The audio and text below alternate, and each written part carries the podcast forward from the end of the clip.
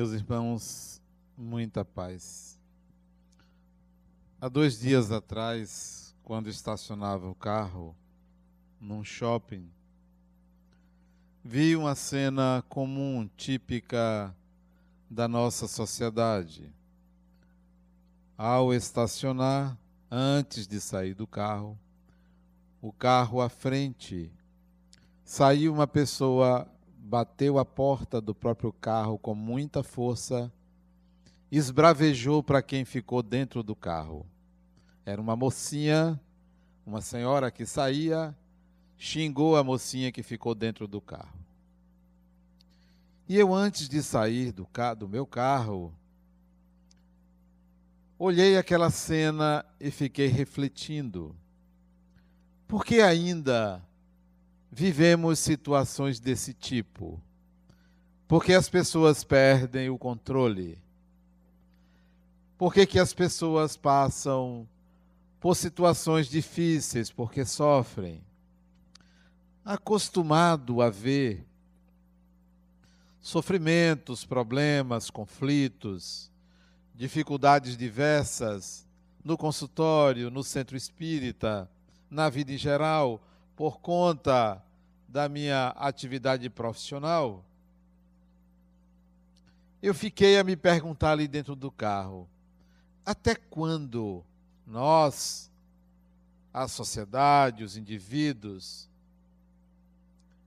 vão continuar nesse ciclo vicioso, angustiante, nesse sofrimento, nessa dificuldade de viver uma vida feliz? Até quando vamos encarar os problemas de uma forma considerando os maiores do que nós? Até quando nós vamos viver essas situações que nos paralisam? Isto em família, isto no trabalho, isto na vida em geral. Nós saímos do sério nós ficamos tristes, nos zangamos, nos sentimos às vezes impotentes diante de situações que não conseguimos resolver, exacerbamos nossos complexos, nos sentimos superiores, arrogantes, às vezes inferiores. Recuamos diante de desafios que deveríamos e tínhamos condições de superar. Até quando eu me perguntei no carro antes de desligá-lo.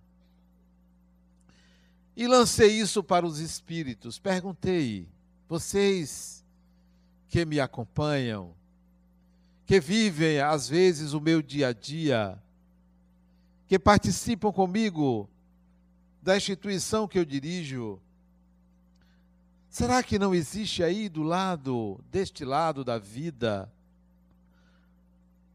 pessoas do bem que acompanhem diariamente a cada um de nós e nos auxiliem na solução desses conflitos, tornando o ser humano mais feliz? Será que não tem aí um grupo grande de espíritos? E é possível até que tenha eu não ouvi resposta, mas esperei no carro, porque aquela situação que eu vi, simples, me levou ao meu dia a dia profissional. E eu tinha atendido no dia anterior um jovem de 28 anos que me deixou sensibilizado com o transtorno psíquico dele um misto de transtorno bipolar com esquizofrenia, com psicose, um princípio de toque, tudo misturado. E eu me perguntei ao atendê-lo: até quando o ser humano vai estar à mercê de obsessões desse tipo? E cada vez que eu lido com esse tipo de problema grave, ou vejo a angústia das pessoas, eu me entristeço um pouco. Eu me sinto um pouco menor. Lembrei-me até daquele escrito do século 17 que Ernest Hemingway imortalizou num livro chamado Por quem os sinos dobram? Uma pergunta: por quem os sinos dobram? E ele mesmo responde, o autor lá do século 17, não pergunte por quem os sinos dobram, porque eles dobram por você não é por outra pessoa. O sino dobrar é um hábito da igreja, convidando os crentes para a oração, anunciando a morte de alguém. Não pergunte quem morreu, porque sempre que morre uma pessoa, é uma parte de você que morre.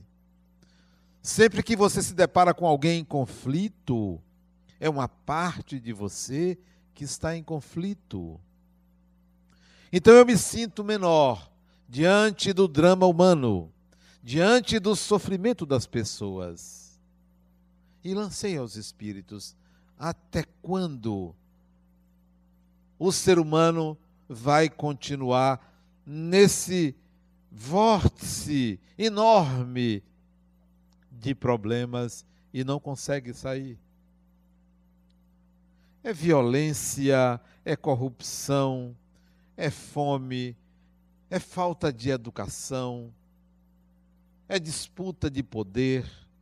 Tudo isso no macro é reflexo do micro.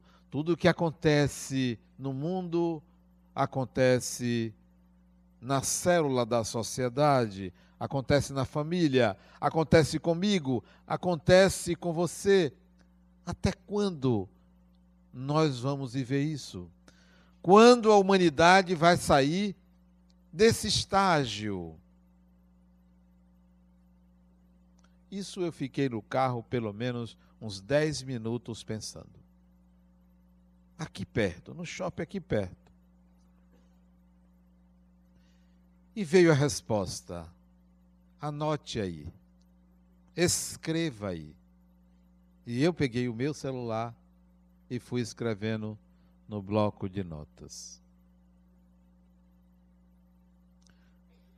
Algo mais ou menos assim.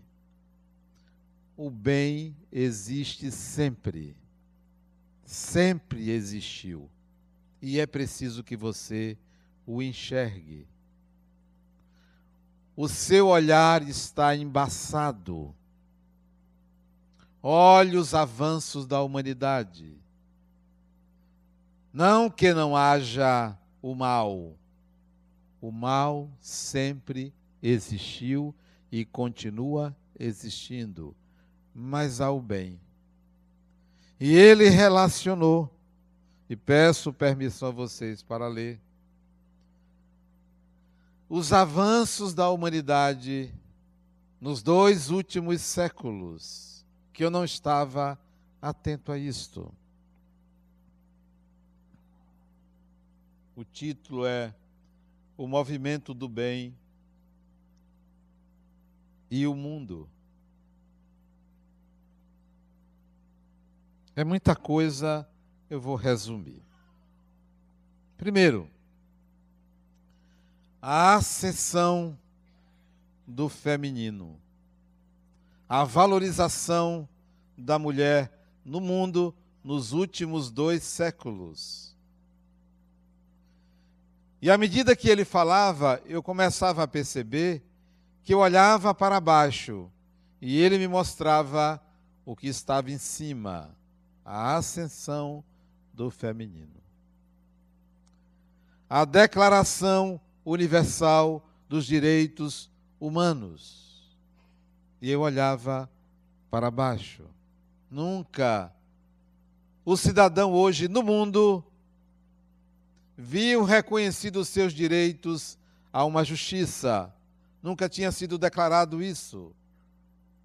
E isso começou há pouco mais de 200 anos atrás. E continuou dizendo: olhe, que a humanidade hoje se ocupa muito de causas ambientais. O ser humano já enxerga a totalidade do planeta, já enxerga a humanidade. E você está enxergando o indivíduo. Olhe para a humanidade. Olhe quantas pessoas hoje se ocupam da não proliferação das doenças. Quantas pessoas pesquisam, quantas pessoas se incomodam com doenças infecto-contagiosas no mundo, quantas vacinas surgiram. Olha a decifração do genoma para a prevenção de novas doenças. Você não está vendo isso. A humanidade avançou. A criação das Nações Unidas, da Organização das Nações Unidas, em que os países agora se reconhecem, se interessam por ideais comuns, e você está olhando para baixo. E a cada momento que eu anotava no meu celular, eu via que o meu olhar estava enviesado de tanto lidar com pessoas que adoecem, parece que a humanidade é doente, só é doente. E talvez isso sirva para nós outros, no nosso dia a dia, de tanto ouvir falar em miséria, talvez a gente só enxergue a miséria e se sinta também miserável.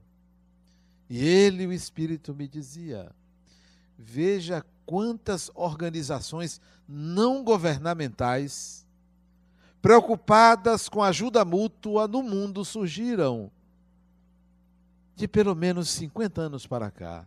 E você não está vendo isso. Observe que a fome diminuiu no mundo, que a miséria está diminuindo. Veja, e isso tudo eu anotando, mais de duas dezenas de citações. Eu vou publicar isso no meu blog. Isso foi terça-feira. Eu esqueci de publicar, era tanta coisa que eu esqueci. Veja como a comunicação no mundo hoje aproxima as pessoas, graças a uma rede mundial que conecta computadores que estão à mão das pessoas. E você não está vendo isso. A maravilha que é a comunicação entre as pessoas que viviam isoladas, a solidão diminuiu. A queixa da solidão é menor. O sujeito hoje tem solidão porque se afastou de Deus. Mas observe como as pessoas estão em busca de espiritualidade. No espiritismo que você professa, aumentou a procura o número de casas espíritas no mundo, não só no Brasil. E você não está vendo isso. Veja a quantidade de filmes de temática espírita, de temática espiritualista. E você só está olhando os transtornos psíquicos, porque você está viciado nisso. Se você trabalhasse numa confeitaria, você viria que só há açúcar no mundo, tudo é doce. De fato, há um vício, há um viés. É como o criminalista que só enxerga a criminalidade. É como o delegado que só vê o bandido ou cidadão honesto. É como o médico que só vê a doença ou a saúde. É como o comerciante que só vê o objeto a ser vendido e o consumidor. Nós enviesamos o nosso olhar. O bem se movimenta no mundo graças, disse ele, ao invisível, não ao visível. Não se deve a uma pessoa, não se deve a uma organização, não se deve a um grupo. O bem se movimenta no mundo graças à divindade. O progresso humano é inevitável. Nenhum ser humano conseguirá deter o progresso. E o seu avanço não depende de uma pessoa. O avanço do bem depende de uma pessoa para o bem da própria pessoa, não da humanidade. Nós estamos envolvidos em algo muito maior. Por isso, modifique o seu olhar, modifique sua disposição. Veja além da doença, além do transtorno psíquico, além da problemática do espírito, a essência divina em cada ser humano. Todo ser humano tem a marca de Deus. Ao olhar a doença, você está vendo a periferia, você está vendo a consequência, você está vendo uma parte. Maior do que essa parte está a totalidade do indivíduo. Está o ser espiritual. Enxergue o ser espiritual. Para mim foi como um puxão de orelha. Eu já sabia disto. Mas isso estava esquecido, porque um simples incidente doméstico ali no estacionamento de um shopping me fez ter um olhar pessimista. Quantos são os nossos incidentes cotidianos, até mesmo que se passa com outras pessoas que modificam a nossa disposição, que alteram o nosso humor, que modificam o nosso olhar, as nossas análises, a nossa percepção. Tem mais coisa, mas eu não me lembro não e eu não vou ler agora. Já está de bom tamanho. O bem se movimenta no mundo independentemente de você, independentemente de mim. Isto serve de um certo, por um certo alento. Veja, se você sabe que há algo de bom vai acontecer amanhã, você dorme com mais vontade de que a noite termine logo para chegar o dia de amanhã. Se você sabe que você vai casar daqui a um mês, você já conta os dias para que esse momento chegue. Hoje, conversando com uma grávida, ela está com oito meses. Ela me disse, Adenauer, olha, eu estou com medo de ser parto normal. Estou com medo de ser cesárea. Mas se entrou, vai ter que sair. Não tem jeito. Eu achei fantástica a fala dela. Isto para mim significa otimismo. Isso significa um outro olhar. E agora, de tarde, no começo da tarde, eu estava assistindo a um filme que tive que interromper porque tive que sair. Na semana que vem eu termino. Não tem pressa. Tem certos filmes que você pode deixar para assistir depois. Mas eu peguei uma frase do filme que eu achei fantástica. Um filme bobo. Bobo. Eu nem me lembro o título. Eu só sei que é de um jovem que queria entrar na universidade e ele foi nessa universidade tarde da noite para poder se matricular. E o porteiro disse: Não, agora não tem ninguém, só de manhã. Ele disse: Mas eu preciso entrar nessa universidade. Ele disse: Sabe de uma coisa, meu filho? Você está precisando de um padre. Ele disse: Então cadê o padre? E o, o, o porteiro ligou para o padre da universidade e o padre recebeu o rapaz e conversaram. E eu peguei uma frase do padre que eu achei fantástica. Ele disse: Meu filho, eu só tenho duas certezas no mundo. É aí que eu achei o otimismo do padre para o rapaz. O rapaz perguntou: Qual? Quais são essas certezas? A primeira certeza é que Deus existe. Que Deus existe. Essa é minha certeza inabalável.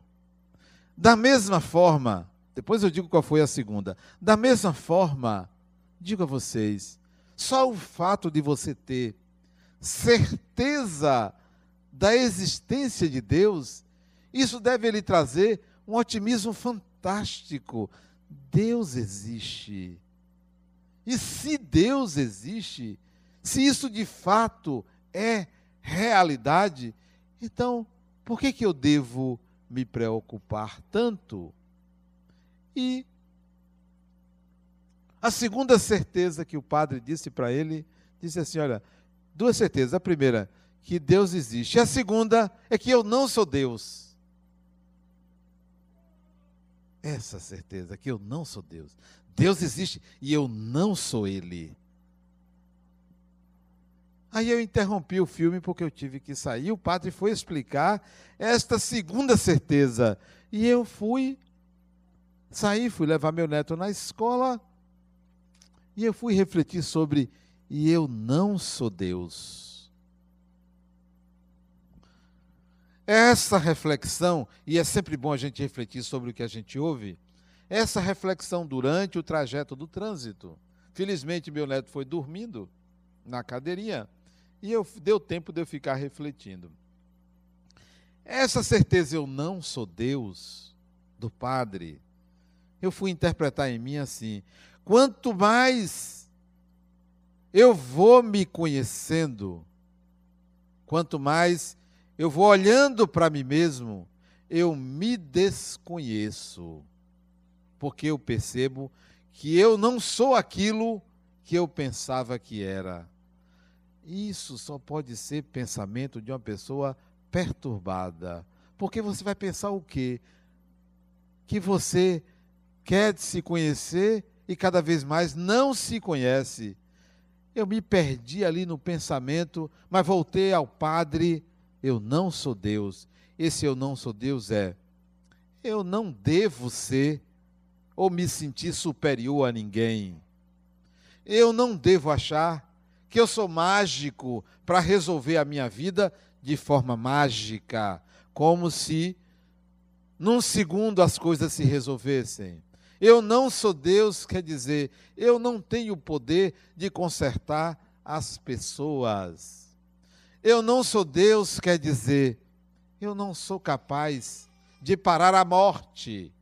Então, a afirmação do padre me levou a essa reflexão do eu não sou, eu não sou capaz disso, do que de que eu tenho que conquistar, eu tenho que me preparar, eu tenho que me esforçar, eu tenho que trabalhar, eu tenho que me sacrificar, eu tenho que ir à luta. É o eu não sou Deus.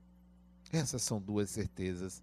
Ora, se o bem existe, se o bem é inexorável, se o bem vem e está como uma onda melhorando a humanidade, isso agora me deixa mais tranquilo.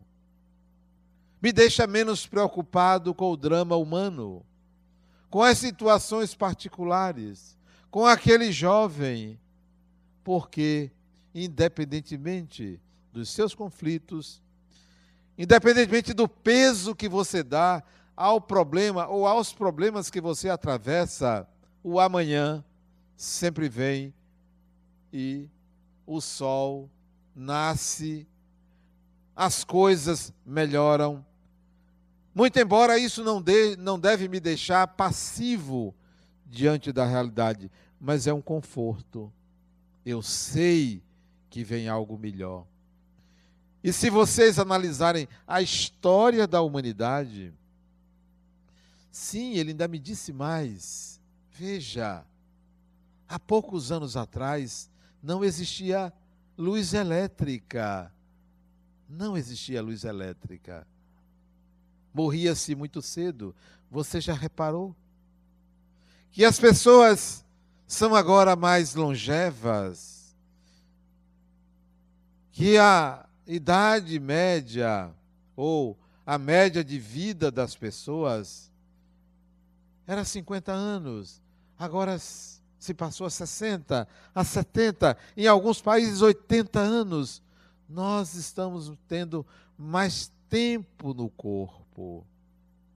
Nós, nós temos agora mais oportunidade de desfrutar a vida no corpo.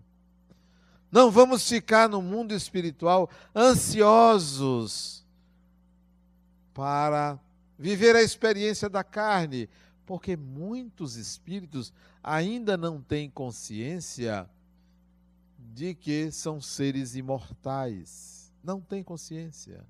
Não acreditam na imortalidade da alma, mesmo desencarnados. Porque uma coisa é você se ver após a morte vivo, a outra coisa é achar que você nunca vai desaparecer. Pois, pois tem espíritos que sabem que a morte não é o fim, que sabem que reencarnam, que sabem que vão desencarnar, mas pensam que isso terá um fim. Onde está o ilógico disso? A falta da consciência do para que Deus fez o Espírito. Seria para uma brincadeira que termina depois de tanto sacrifício, tanto esforço? É não ter consciência dos propósitos divinos. É não ter a maturidade de entender que este é um processo cíclico de entrada em contato com as entranhas de Deus. A matéria são as entranhas de Deus. E que nós estamos entrando em contato. Porque não há nada que não seja divino. Não há nada que esteja fora de uma concepção divina. Aqueles minutos ali no estacionamento, para mim, foram ouro. Eu saí para fazer um depósito no banco mais satisfeito, não mais querendo que o computador do banco multiplicasse o depósito, né? alterasse aquilo. Não mais pensando assim. E às vezes nós queremos que uma borracha se apague no nosso passado, que algo aconteça que melhore a nossa vida de uma hora para outra. É o pensar que é Deus. É a ilusão que nós criamos, quando deveríamos nos colocar sempre em contato com a nossa realidade. Não, eu não sou Deus. A fala naquele filme, para mim, foi fantástica. Às vezes eu pego uma frase, uma pequena frase, e aquilo ali serve de reflexão. Como eu gosto muito de pensar, enquanto faço as coisas, gosto de pensar.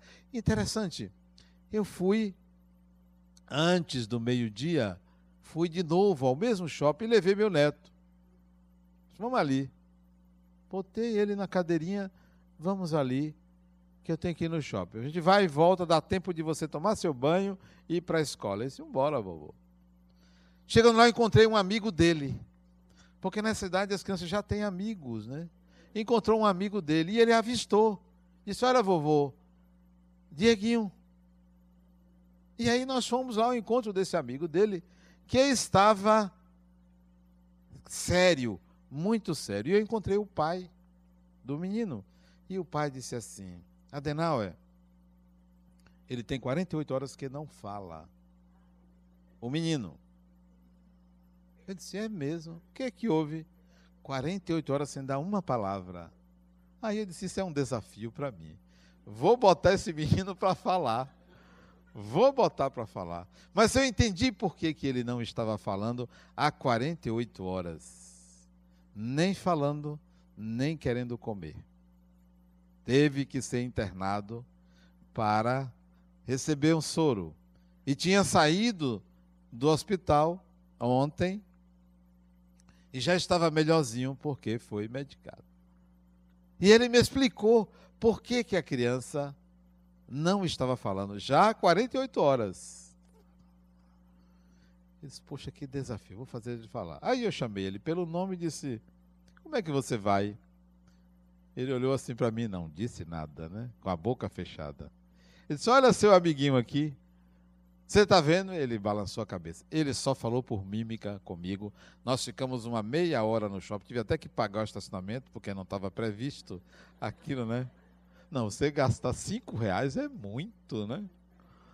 Aí, não consegui, na meia hora com aquele meninozinho, com os dois, que ele desse uma palavra, uma palavra. Ele estava se recusando a falar e a comer. Depois eu entendi por quê. E novamente a reflexão. Será que nós precisamos fazer silêncio? Como aquele garotinho? Será que nós falamos demais? Será que os nossos pensamentos reverberam muito em nossa mente, nos aprisionando num sistema pessimista, derrotista, de vitimização? E o garoto não estava falando, sabem por quê? Porque apareceram aftas na boca do bichinho. Afta. E ele, toda vez que falava, doía muito. Por isso que ele não estava falando. Isso era um mecanismo de defesa. Não era uma questão psicológica, era uma questão física. Física, meramente física. Mas serve de lição para você, para mim. Será que a gente precisa fazer silêncio? Já atendi uma pessoa, isso tem muitos anos. Ele me contou a vida dele e tal. Eu disse: Olha, só tem uma coisa para você, faça silêncio. Vá para casa, faça silêncio. Disse, Mas eu falo muito pouco. Não, a questão não é o que você fala, é o que você pensa. Eu estava aqui incomodado com seus pensamentos. Você fala pouco, mas os seus pensamentos estavam me atrapalhando. A confusão mental em você é tão grande que é preciso que você faça silêncio. E ele disse: Mas eu não consigo. Vá para casa, vá para casa, não trabalhe hoje vá para casa, faça silêncio. Não ligue para ninguém, não assista televisão, vá para o seu quarto e procure não pensar em nada. Às vezes nós precisamos desse silêncio do garoto.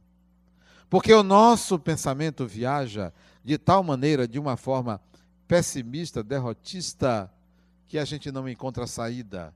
Vai para a inércia, a indisposição a incapacidade de lidar com um pequeno conflito. Às vezes é um grão de areia, às vezes é apenas uma formiga, e a gente transforma aquilo em algo enorme, porque somos alimentados, contaminados por uma série de pensamentos inadequados, inconsequentes.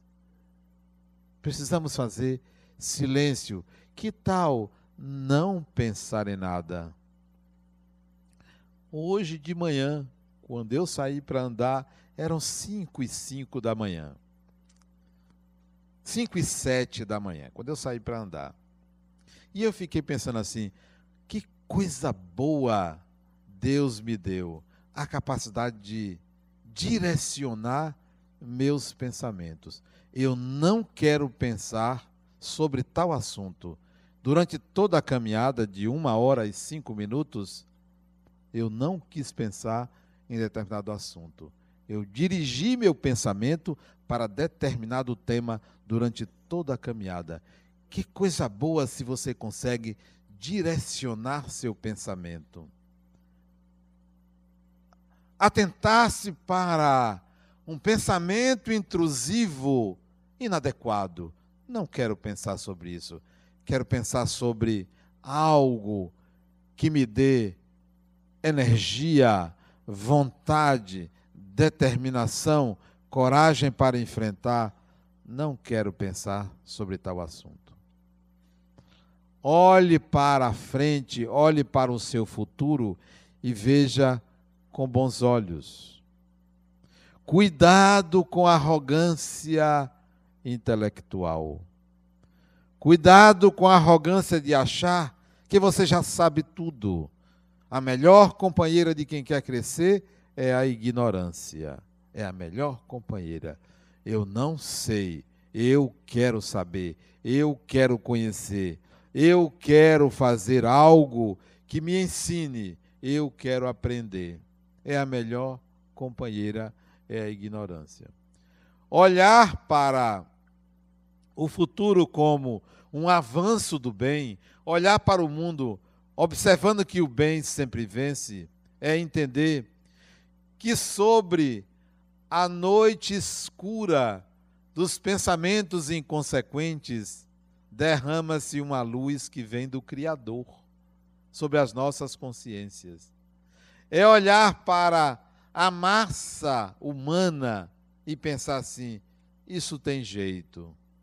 O que está acontecendo tem seus dias contados e eu vou fazer a minha parte. E eu vou dar a minha cota de colaboração. Se eu não posso mudar o mundo, eu vou mudar a mim mesmo. E essa mudança será gradativa. Hoje eu recebi, hoje de tarde, tudo hoje de tarde, eu recebi um vídeo pelo fuxiqueiro chamado WhatsApp. Recebi um vídeo. E a pessoa colocou assim: Adenauer, esta menina ou passou pela sua casa ou tem assistido suas palestras. E eu fui assistir ao vídeo. A mãe pedindo à menina que fizesse o dever dela. E ela disse: Minha mãe, eu esqueci o que aprendi. Eu esqueci o que aprendi. Vocês viram esse vídeo? E a menina diz uma coisa que eu acho fantástica, que eu sempre disse: a culpa é de Deus. Que sabedoria, rapaz. Eu, quando erro, eu coloco a responsabilidade em Deus. Porque eu sou ignorante. Que saída maravilhosa. Que sabedoria daquela menina. E a pessoa disse: ou passou pela sua casa, ou anda assistindo seus vídeos, suas palestras. E de fato, não. Saia dessa paranoia de se colocar como vilão do sofrimento humano, como vilão da história. Nós estamos navegando numa grande embarcação conduzida por um comandante que está sintonizado com o Criador. Nós está, estamos navegando numa embarcação que tem todas as possibilidades de crescimento. Que o espírito não está irremediavelmente condenado ao inferno, nem ao sofrimento. Nós temos saída. Agora cuide um pouco de você. Cuide de você.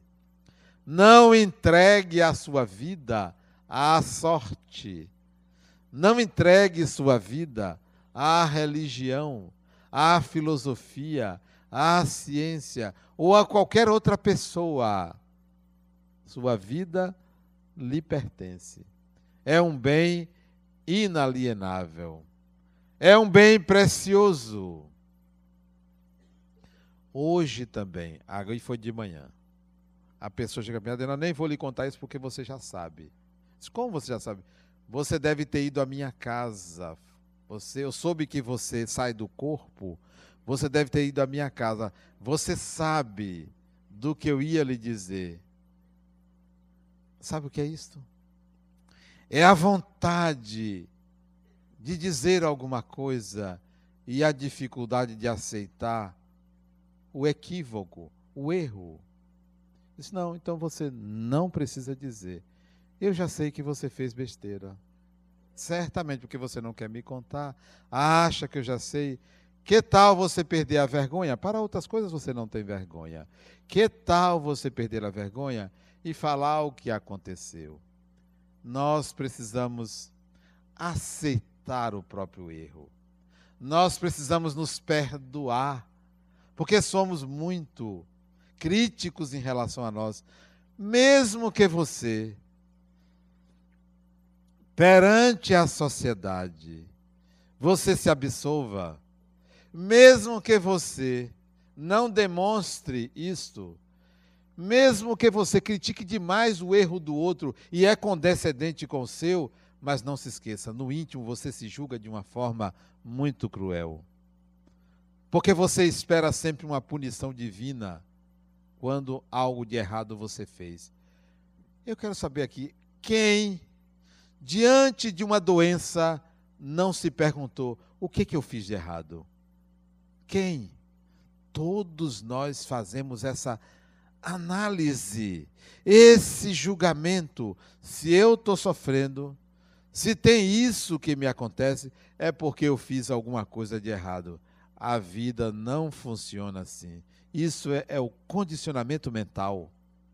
É o nosso condicionamento de achar que toda doença vem de um mal feito. Não, tem doenças que não estão relacionadas com o mal que você fez, porque certamente fez. Tem doenças que são do corpo. Sabe por quê? Porque o corpo também é frágil. Nós não somos Superman, nós não somos Supergirl, nós não somos homem de aços. Nós temos um corpo perecível que adoece independentemente dos pensamentos. E tem gente que pensa que cuidado com seus pensamentos, porque o seu pensamento pode virar câncer. Isso é terrorismo. Não é assim. Se pensamento ruim virasse câncer, as cadeias estavam cheias de cancerosos. Não é assim. E tem gente que pensa assim, olha, muita gente pensando no bem vai gerar o bem. Eu quero ver no Bavi. A maior torcida é do Bahia. E quem é que foi campeão? Não, não é assim. O pensamento, em tese, sim, mas na prática, outros fatores concorrem para que haja ou para que aconteça algo com você. Então, para sintetizar, pense sempre que algo de bom virá. E esse algo de bom, independentemente das suas atitudes, acontecerá. Sempre acontecerá. Mesmo que você pense que aquilo é ruim para você, vai acontecer algo de bom. O mal, ele existe, mas ele nunca se sobrepõe ao bem, porque o bem é a presença de Deus na humanidade. E quando o meu amigo se desligou do meu carro, pegou carona, certamente, né, me acompanhando ao shopping. Eu fiquei pensando, é, as brigas humanas, as contendas, os sofrimentos devem ser encarados como pequenos desafios. Pequenos desafios. Nada de superlativizar o mal. Entender que ele faz parte de um processo de aprendizado. E que esses bilhões de espíritos que estão neste planeta, somos perto de 8 bilhões de encarnados e praticamente 20 bilhões de desencarnados humanos. Esses 28 a 30 bilhões de espíritos estão caminhando rumo à felicidade. Estão caminhando para algo, por enquanto, inacessível a nossa lógica. Como era inacessível a lógica do troglodita, o que a humanidade alcançou hoje. Nenhum troglodita, nenhum homem das cavernas. Eu não sei porque que não tinha mulher das cavernas, só tinha homem das cavernas. Não tinha mulher naquela época. Então, o ser humano das cavernas jamais imaginaria a tecnologia de hoje. Jamais. Então, nós hoje não imaginamos o que nos espera daqui a dois, três, quatro mil anos. Certamente algo inimaginável e maravilhoso. E confiantes nisso é que a gente deve fazer e dar o melhor de nós em tudo que fazemos. Cuide para que você não se contamine com o pessimismo vigente, com essa onda que nos faz achar que em todo lugar tem um assalto. Essa onda de achar que em todo lugar alguém vai nos roubar. De achar que sempre vai acontecer um desastre com a gente. De achar que nós podemos perder o que nós temos. Perdas são necessárias. Se você tem que perder alguma coisa, você a perderá. Mas nunca, jamais vai, vai perder a sua vida, a sua existência e nunca jamais vai deixar de estar conectado ao Criador da vida, a Deus. Então, pense no bem, acredite no bem, o bem sempre vence e nós caminhamos para o bem. Muita paz.